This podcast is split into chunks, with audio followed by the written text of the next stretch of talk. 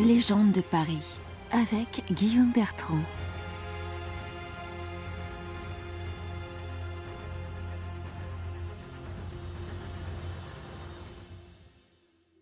Dans le quartier Saint-Michel, rue de l'Hirondelle, l'hôtel de la Salamandre fut la demeure d'un bien étrange personnage, le procureur Dumas, un homme aux mœurs étranges.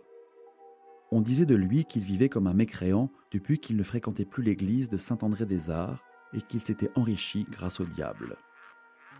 Oh, il est vrai que Maître Dumas se piquait d'alchimie et de pratiques magiques. Il avait installé dans son grenier un observatoire astrologique et tenait un cabinet secret dans lequel il se livrait à des opérations occultes. Plus curieux encore, les voisins témoignaient que depuis des années, Dumas recevait la visite d'un mystérieux cavalier tous les vendredis à 15 heures. Monté sur une mule blessée d'une plaie constamment suintante, l'inconnu avait lui-même plusieurs balafres au visage et sa trace se perdait toujours vers le cimetière des innocents. Nul ne sait de quoi s'entretenaient les deux hommes. Bien qu'avoisinant les 90 ans, les commères du quartier enviaient à Dumas sa santé insolente et son apparente jeunesse. Le 31 décembre 1700, le cavalier monta dans le cabinet de Dumas sans s'annoncer. On entendit alors un horrible cri. Les enfants accoururent. Leur père était devenu un vieillard cadavérique tenant à peine sur ses jambes.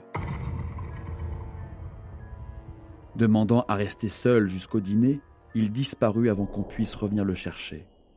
La police fouilla la maison de fond en comble, mais le procureur s'était littéralement volatilisé, ce qui fit grand bruit dans tout Paris, jusqu'à Versailles. 58 ans plus tard, Louis XV fit appel à l'étrange comte de Saint-Germain qu'il interrogea au sujet du procureur Dumas, une histoire qui le fascinait depuis qu'il était tout jeune et qu'il aimait à raconter. Après avoir tracé plusieurs lignes sur un plan de Paris et dessiné quelques symboles magiques, le comte de Saint-Germain fut capable de situer l'hôtel de la Salamandre, rue de l'Hirondelle. Le roi, impressionné, l'encouragea à continuer. Sire, les ouvriers qui ont cherché le procureur Dumas étaient gagnés par des gens intéressés à ce que sa trace demeurât ignorée. Voilà ce qui s'est passé. Dans un angle du grenier, près de l'entrée, une lame de parquet est mobile. Elle recouvre une trappe qui mène à un caveau, par un escalier entre plancher et muraille. C'est là que le procureur Dumas s'est retiré. C'est là qu'il a avalé un puissant somnifère et qu'il ne se réveilla plus. Le roi l'interrompt. Mais était-ce bien le diable qui venait le voir? Le comte de Saint-Germain réplique. Oh, je crois plutôt que c'est Maître Dumas qui allait rendre visite au diable. Sire, que votre majesté se fasse rose-croix, et je me hâterai de lever le dernier voile qui recouvre le mystère, mais quant à présent, il m'est impossible de répondre à cette demande, car le faisant, je m'exposerai au plus grand danger. Le roi fit la grimace et ne posa plus de questions.